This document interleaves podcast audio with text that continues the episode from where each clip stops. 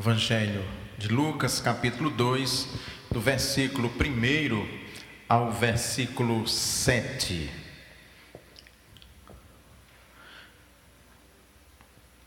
Naqueles dias saiu um decreto da parte de César Augusto para que o mundo inteiro fosse recenseado. Esse primeiro recenseamento foi feito quando Quirino era governador da Síria. Todos iam alistar-se, cada um na sua cidade. E José também foi da cidade de Nazaré, na Galiléia, à cidade de Davi, chamada Belém, na Judéia, porque era da linhagem e da família de Davi, para alistar-se com Maria, que estava grávida e comprometida com ele. Enquanto estavam lá, chegou o tempo de ela dar à luz, e ela teve seu filho primogênito envolveu em panos e o colocou em uma manjedoura, pois não havia lugar para eles na hospedaria. Curve sua cabeça, vamos orar. Deus bendito, que este evangelho que narra o nascimento do seu filho e nosso Salvador Jesus Cristo encontre lugar em nossos corações para que ele faça morada, cresça e dê frutos. Que teu Espírito Santo de saber, de entendimento, nos ilumine para que possamos compreender esta palavra e apreender em nossa mente e no nosso coração. Eu oro em nome de Jesus. Amém. Quando os evangelhos foram escritos, já tinham se passado pelo menos 30 anos da morte e ressurreição de Jesus Cristo. Cerca de 30 anos. Esse evangelho de Lucas é muito interessante porque dos quatro evangelistas nós temos Mateus, Marcos, Lucas e João. Três nós chamamos evangelhos sinóticos, Mateus, Marcos e Lucas. E o evangelho de João, que é um evangelho sempre estudado à parte. Os estudiosos sempre são quase unânimes em dizer que Lucas se serviu do evangelho, do texto de Marcos para compor o seu evangelho, Lucas e Mateus.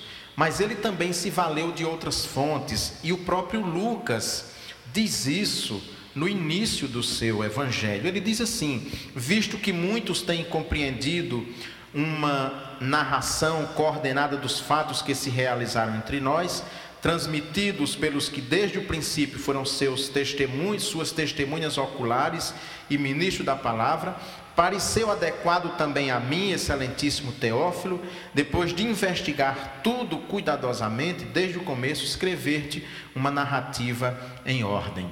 Lucas, dos quatro evangelistas, talvez seja o que mais se aproxima do conceito contemporâneo que nós temos de historiador ele, embora nós cremos que o Evangelho, que toda a Bíblia é inspirada por Deus, mas o que fica claro na Escritura é que o texto não foi como a experiência espírita de texto psicografado. Né? No Espiritismo, nós, eu já vi na televisão, porque eu nunca fui numa sessão espírita, nunca frequentei um, um um centro, alguma coisa que parecesse, mas na televisão e pelo, por aquilo que a gente conhece, aquele que psicografa livro fecha os olhos e fica escrevendo, segundo a, a experiência espírita, o espírito fica ditando e ele escreve, e aquela pessoa que psicografa é totalmente anulada, digamos assim. Tanto que quando você vê livro espírita, quando é psicografado vem lá pelo espírito de fulano de tal. De vez em quando a gente recebe na porta de casa é, material espírita, texto de Chico Xavier, é, psicografado pelo espírito de Nísia Floresta, que é uma mulher do Rio Grande do Norte, psicografado pelo espírito de Emmanuel. A escritura bíblica não tem nada a ver com esse processo. O escritor bíblico, ele tinha consciência do que estava fazendo, ele pesquisava, ele anotava, ou seja, o processo dentro da experiência cristã é um processo racional. O Espírito Santo de Deus age, age através da razão, você tendo consciência daquilo que está fazendo.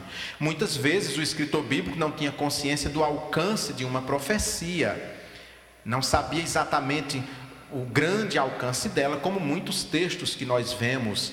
Talvez Moisés, por exemplo, quando recebeu de Deus a ordem para fazer o tabernáculo, não soubesse exatamente que tudo aquilo apontava para Cristo. Provavelmente ele não sabia, mas aquilo que ele fez, ele era consciente do que estava fazendo. Lucas pesquisou e nós temos informações que durante muitos anos na comunidade cristã os textos eram lidos nas várias igrejas, nas comunidades, pequenos trechos, pequenos relatos, que é o que nós chamamos de perícope. É um, por exemplo, esse texto é uma perícope, é um, um, trecho que trata de um assunto que encerra e que em algumas situações esse texto era usado apenas ele em algumas comunidades. Por isso que muitas vezes nos evangelhos nós vemos alguns fatos em lugares diferentes no Evangelho de João está num, num, determinado momento do ministério de Jesus Cristo e os sinóticos mostram no outro momento, porque esses textos circulavam nas comunidades. Além desses textos escritos, houve também relato oral. Inicialmente, o Evangelho, a mensagem bíblica do Evangelho surgiu oralmente as testemunhas oculares, as pessoas que presenciaram esses fatos ficaram contando. Evidentemente, esse relato que nós temos aqui de Lucas, muito provavelmente foi a própria Maria que relatou para Lucas esse acontecimento, porque Lucas não estava lá aquela noite. Lucas sequer era apóstolo de Jesus Cristo. Então ele não estava lá ainda que fosse apóstolo de Jesus Cristo, ele era um menino, um bebê também naquela época. Então, ele ouviu esse relato da própria Maria. É muito interessante, dentro deste contexto de, de Lucas, como eu falei da pesquisa histórica, é que ele situa este acontecimento dentro do contexto histórico e geográfico e político do seu tempo. Seria como hoje ele escreveu o Evangelho e dizer: governava Minas Gerais, Romeu Zema, São Paulo era governado por eh, Dória, é, sei lá, o Brasil era governado pelo presidente X, os Estados Unidos pelo presidente Y, para situar historicamente, porque no futuro era fácil a gente saber que aquele acontecimento tinha se dado num determinado tempo. Ainda mais naquela época que não havia um calendário comum, sempre que nascia um rei, ou sempre que que um rei era entronizado no trono, quase sempre o calendário começava a partir do reinado dele.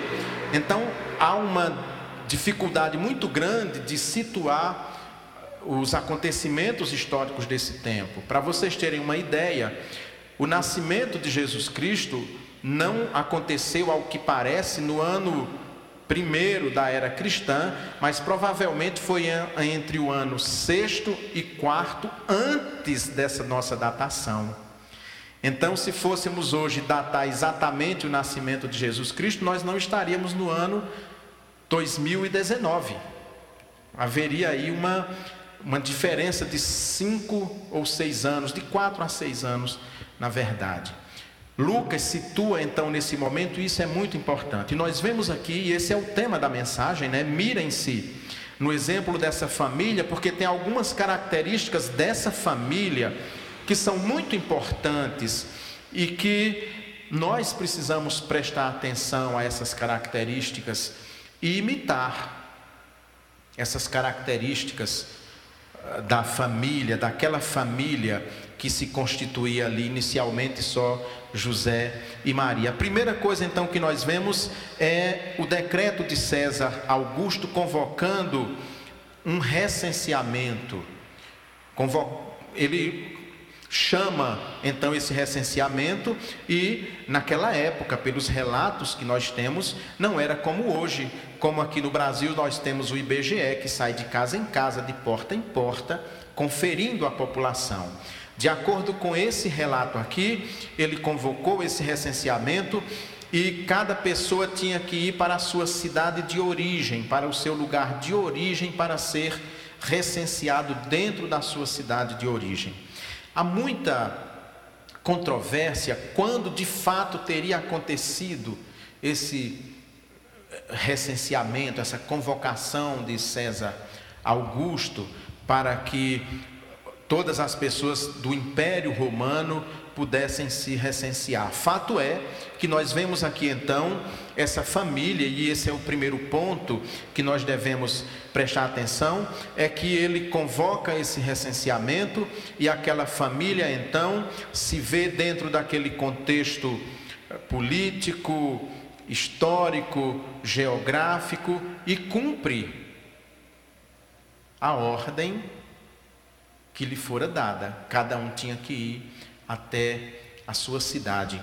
Ou seja, o crente, aquele que crer e tomando essa família como ponto de partida, nós estamos submetidos às leis que regem o nosso país, que regem nossa nação. Nós estamos submetidos às leis, evidentemente que nós temos o poder de mudar essas leis, nós temos o poder de mudar essas leis, mas enquanto essas leis estão em vigor, nós temos então que atender. Por isso que devemos, em situações que sentimos que somos prejudicados, firmar resistência, porque depois nós vamos, quando uma lei é aprovada num país, ela é para todo mundo. Não há diferença. Quando um governante faz uma lei, ela atinge os que votaram nele e os que votaram no candidato contrário a ele. A lei é para todo mundo. Isso se chama de, do princípio de isonomia da lei, ou seja, todos são iguais perante a lei e todos têm então que obedecer às leis. Nós vemos então aqui um casal numa situação muito difícil, porque Maria vai dar à luz durante essa viagem. Então nós vemos que o fato dela estar próximo do dia para dar à luz não foi motivo para José firmar uma resistência para não ir, para não cumprir essa determinação ou deixar Maria em casa. Mas tudo isso, e é muito importante a gente compreender, é porque todas as profecias que falavam da vinda de um Messias atestavam que esse Messias viria de Belém. E tu, Belém, terra de Judá, não serás a menor das cidades, porque de ti vai nascer o Salvador, o Messias, etc, etc. Fazendo uma, uma tradução livre deste texto. Então, era de Belém de Judá que devia nascer o Salvador. E é muito interessante que Deus prepara a história. Nós temos a impressão, muitas vezes, que nós estamos à deriva, que Deus não tem o governo do mundo, que o mundo caminha às vezes até para o caos, mas quando nós lemos a Escritura Sagrada, nós vemos que Deus é soberano, é Ele que governa a terra, e ainda que os governantes não saibam, todas as decisões que eles tomam é para que o propósito de Deus seja cumprido dentro da história. Quando César Augusto convocou aquele recenseamento, nunca passou pela cabeça dele que aquele recenseamento fora convocado simplesmente, digamos assim, para que se cumprisse uma antiga profecia do povo judeu que sequer ele tinha conhecimento, que era que o filho de Deus, o Messias esperado pelo povo de Israel, nasceria em Belém e seria da descendência de Davi. E aquela família então também cumpre essa determinação, fazendo assim se cumprir a palavra de Deus na vida dela. Então é muito importante a gente entender o papel daquela família, porque aquela família foi escolhida para que o Salvador nascesse nela. Imagina que se não fosse José e Maria como eram, ou seja, pessoas tementes a Deus, como tinha sido essa promessa, como tinha se realizado. Se José fosse um rebelde do ponto de vista, inclusive eh, político, se ele formasse uma resistência naquele momento, né? Aquela família então retira-se de sua cidade, de Nazaré até Jerusalém, nesses, nos caminhos antigos, dava mais ou menos 131 quilômetros de distância. De Jerusalém para Belém são 6 quilômetros. Então imagine aí 135 quilômetros, pelo menos, que eles percorreram numa viagem difícil por estradas ermas. Se hoje é perigoso você viajar à noite, sair andando pelas estradas, naquele tempo isso era muito mais. Os riscos eram muito maiores. Havia salteadores em tudo que era lugar naquele tempo. Não havia um, um rigor como há hoje, controle eh, da questão da segurança pública. Você tinha mais o exército, mas não tinha polícia, policiamento como nós entendemos no mundo moderno. Então, foram muitos riscos que eles eh, se colocaram expostos, mas ainda assim a família foi, saiu de Nazaré e foi até Belém para que se cumprisse essa antiga profecia. Talvez nem eles mesmos, e muito provavelmente, tinham consciência disso. Mesmo a Maria tendo sido anunciado que ela seria a mãe do Salvador, Maria não tinha consciência da dimensão. Mesmo José, que também havia sido avisado para tomar Maria como mulher, porque ela estava grávida do Espírito Santo, ainda assim ele não tinha uma clareza do que estava para acontecer na vida deles. Um segundo ponto que nós vemos no, nos versículos 4 e 5 diz o seguinte: E José também foi da cidade de Nazaré, na Galiléia, a cidade de Davi, chamada Belém, na Judéia, porque era da linhagem da família de Davi, para alistar-se com Maria, que estava grávida e comprometida com ele. Nós já conhecemos essa história Maria recebeu a visita de um anjo, Gabriel, que anunciou que ela iria dar à luz. Ela estava prometida a José, e naquele tempo ela já era noiva, que seria o equivalente hoje a noivado, quando uma noiva, quando uma moça era prometida em noivado, em casamento a um rapaz, mesmo antes de coabitarem, de morarem juntos, já havia uma relação, um compromisso tão grande que para o noivado se desfazer, vou usar o termo noivado para a gente entender, para aquele noivado se desfazer, era preciso que o homem desse uma carta de divórcio, liberando aquela mulher. José fica sabendo que Maria estava grávida. Quando José fica sabendo que Maria estava grávida, a primeira questão que passa na cabeça dele é fugir, é ir embora. É muito interessante isso. Durante muitos anos eu não compreendia essa questão de José. Durante muitos anos eu sempre imaginei que José de fato estivesse fugindo daquela responsabilidade, fugindo porque ele, a sua noiva, na cabeça dele naquele momento, ele tinha sido traído e ele ia então fugir, abandoná-la. Acontece o seguinte: no momento que José fugisse e abandonasse Maria, toda a responsabilidade da gravidez dela antes do casamento recairia sobre ele, toda a culpa, e não sobre ela. A tradição sempre coloca José como bem mais velho do que Maria. José, nós só sabemos dele nesses primeiros anos de vida de Jesus Cristo. E depois ele some das Escrituras, nós não temos nenhuma informação, mas é, a tradição fala que ele seria bem mais velho do que Maria e teria morrido bem antes até de iniciar-se o ministério de Jesus, porque durante o ministério de Jesus aparece Maria e os irmãos de Jesus, mas a Bíblia cala sobre José. Então, José, se ele fugisse, e imaginemos então que nesse requisito a tradição esteja correta, se ele fosse bem mais velho do que Maria, Maria uma adolescente, o que era que aquela comunidade ia dizer?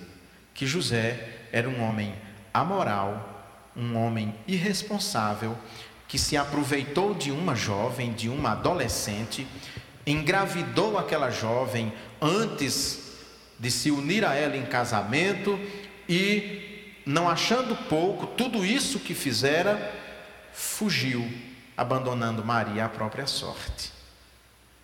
Era isso que aconteceria. Ou seja, com esse gesto ele isentava Maria de culpa, de adultério, porque ele tinha, ele tinha três caminhos a seguir. Primeiro, assumir aquela gravidez, fugir ou denunciar Maria por adultério. Se Maria fosse denunciada por adultério, o fim era terrível. Podia, inclusive, ser apedrejada, como defendia a lei de Moisés, que nessas situações a mulher seria apedrejada, seria morta. Ele fugindo carregava essa culpa. Um anjo então lhe aparece em sonhos e diz: Fica calmo, fica tranquilo, porque o filho que Maria está esperando é obra do Espírito Santo. E José então assume aquela criança, e logo que chega a publicação desse decreto chamando todo o povo para se recensear, e cada um tinha que ir na sua cidade de origem, ele leva consigo então Maria, grávida, e vai até Belém, porque como ele era da tribo de Davi, era ali então que ele devia se recensear junto aos seus, junto à sua família, digamos assim, à sua tribo, ao seu grupo maior. E é isso que José faz, conforme eu já falei, uma viagem longa de pelo menos 135 quilômetros, e muito provavelmente José fez essa viagem, parte dela a pé, mas montada em jumento, porque esse era o transporte dos pobres, principalmente naquele tempo. Então, uma viagem muito longa, mais longe do que para daqui para Cristalina, mais longe do que para Unai, que são 100 quilômetros. Para você fazer essa viagem andando por lugares montanhosos, ermos, é, não era nada fácil. Com uma mulher próxima de dar à luz. Por fim, nós vemos então a narrativa do nascimento de Jesus, do menino que mudou o mundo, nos versículos 6 e 7. Diz assim: Enquanto estavam lá, ou seja, em Belém, chegou o tempo de ela dar à luz, e ela teve seu filho primogênito. Envolveu-o em panos e o colocou em uma manjedoura, pois não havia lugar para eles na hospedaria. Eles chegam naquela cidade e a cidade estava cheia de gente, de pessoas que moravam noutras regiões do Império Romano, da Palestina, que era dominada pelo Império Romano, e naqueles dias também se dirigiram até Belém para o recenseamento. José então chega e não encontra nas hospedarias da cidade um lugar para ficar com a sua esposa. Ora, naquele tempo não tinha como você fazer reservas de hotel como hoje. Não existia nenhum meio de comunicação eficaz nesse sentido. Muito provavelmente, como José morava longe, em Nazaré, ele nem tivesse ali parentes muito próximos que ele pudesse ir na casa de um desses parentes. Ele era de lá, porque ele era da tribo de Davi e devia retornar para lá, de acordo com esse decreto. Mas ele seguramente não tinha amigos, não tinha conhecidos naquela cidade, procura uma hospedaria e não encontra, e vai então para uma estribaria, para um curral. Era muito comum em Belém e eh, pesquisas, descobertas arqueológicas mostram situações dessa natureza. Era muito comum naquela região que ali nas cidades, na periferia, as pessoas aproveitavam a, pró a própria casa para fazer o estábulo, como aqui, aqui mesmo em Paracatu, quando a gente vai na periferia da cidade tem algumas casas, quem tem carroça para carreto com, com cavalo, é no quintal da própria casa que ele fica com aquele animal, não é num lugar à parte. Ali era comum também as pessoas nas encostas dos morros fazerem a casa, deixando uma parte de baixa, como aqui a gente aproveita para fazer a garagem do carro, fazia ali um lugar para que os animais ficassem, para que os animais dormissem, principalmente nas épocas frias do ano, quando havia risco de ficando ao relento até os animais, quando eram poucos principalmente, morrerem congelados nas noites frias. José então vai com Maria para aquele lugar e ali então ela dá à luz na companhia de animais. É muito interessante porque, muito provavelmente, embora eles estivessem ali porque não encontraram lugar, isso é fato, Lucas relata, é um fato histórico e não diminui o descaso daquela cidade, porque com aquela família, mas aquele lugar era um lugar que, embora oferecesse riscos, porque estava misturado com animais, era um lugar também que era aquecido por causa do calor que os próprios animais exalavam. Era um lugar quente, tinha capim, tinha ramagem que, serviu, que servia de alimento, e foi no coxo onde ficava o alimento que Maria então colocou o filho recém-nascido. O que ninguém sabia, o que ninguém imaginava, é que aquele menino que nasceu em condições tão difíceis iria mudar o mundo, a história da humanidade iria impactar o mundo de, de então com sua mensagem, mas muito mais do que isso, iria impactar o mundo porque ele trazia em si, na sua vida, uma antiga profecia que iria revolucionar a história da humanidade. O grande problema que a humanidade enfrenta é o problema da morte. Esse é o grande problema, a morte. Por isso que nós nos angustiamos, por isso que nós, quando perdemos mesmo um objeto que nós gostamos, nós nos frustramos. Por isso que quando nós perdemos um ente querido, nós sofremos, ainda que ele não morra, mas se ele vai embora, ou mesmo numa relação de um casal, se um abandona o outro, há sempre um sofrimento muito grande, porque no fundo, no fundo, toda perda que nós enfrentamos é uma experiência de morte. Esse é o grande problema da humanidade, é o problema da morte. Se existe medicina, se as pessoas estudam, pesquisam, se muito dinheiro é investido em pesquisas médicas, é para superar, para vencer a questão da morte. Pois bem, Jesus Cristo resolve esse problema de forma definitiva.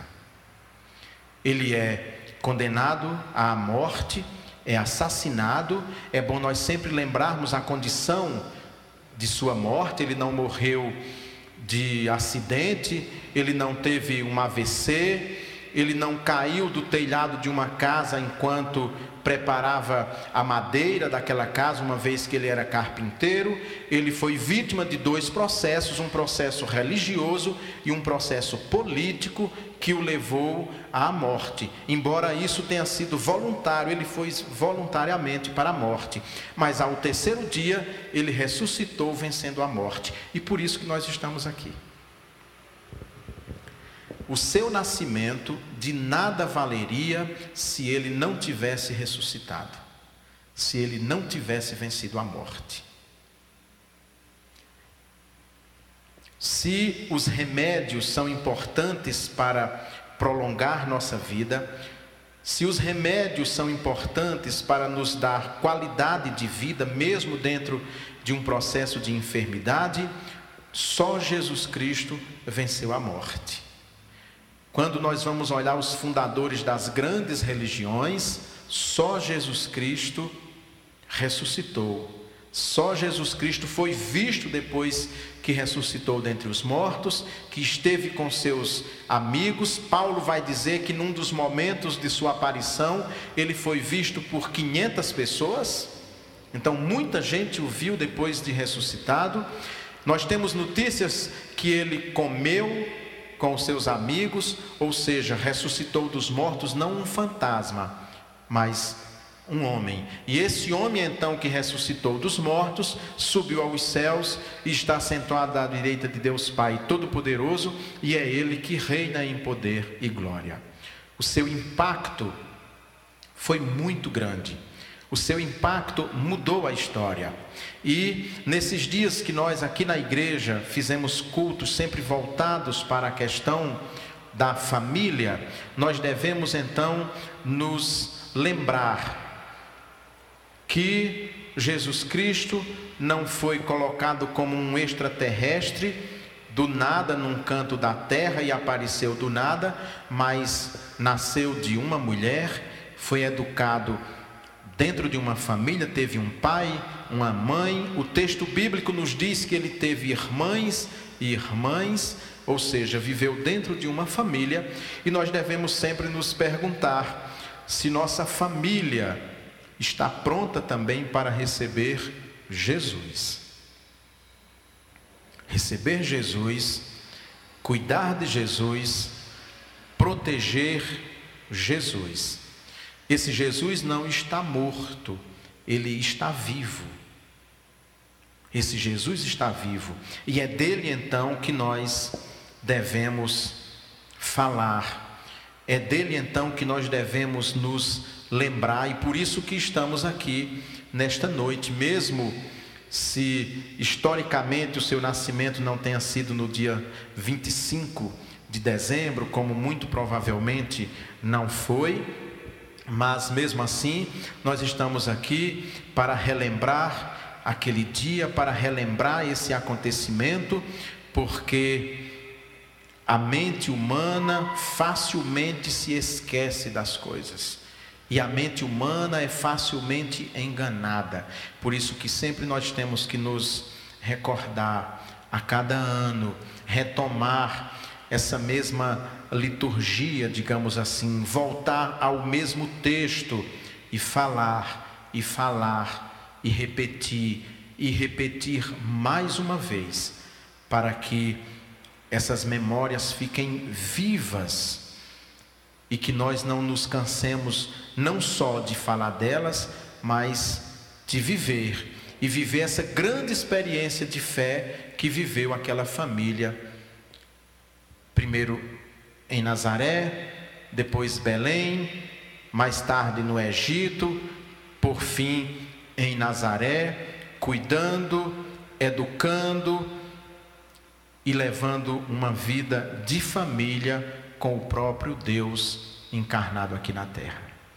Que neste Natal nós não nos esqueçamos dessas verdades e que nesta noite nós não nos deixemos levar somente pelo impacto da emoção, desejando feliz Natal para todo mundo, para os nossos amigos e parentes, mas nos lembrar do motivo principal dessa noite, que é o nascimento do nosso Salvador, do homem que impactou e mudou a história do Ocidente para sempre. Amém? Fiquemos de pé. Deus Santo, que neste Natal, que nesta noite, Senhor, nós reservemos o melhor de nossa casa o melhor de nosso coração para ti, para que o Senhor continue crescendo em nosso coração, em nossa vida. Que o Senhor tome cada família que está aqui nessa noite, reunida em teu nome, para te prestar culto. Que o Senhor abençoe de modo muito especial. Que essas bênçãos se estendam aos nossos parentes, aos nossos filhos, irmãos, irmãs, pai mãe, aos que não estão aqui conosco neste momento, que essas bênçãos se estendam para todos sempre, em nome de Jesus. Amém. A graça e a paz do Senhor Jesus Cristo, o amor de Deus, a comunhão e as consolações do Espírito Santo estejam sobre todos vocês. Abençoe-vos o Deus Todo-Poderoso, o Pai, o Filho e o Espírito Santo. Uma boa noite, um feliz Natal para todos. Em nome de Jesus. Amém.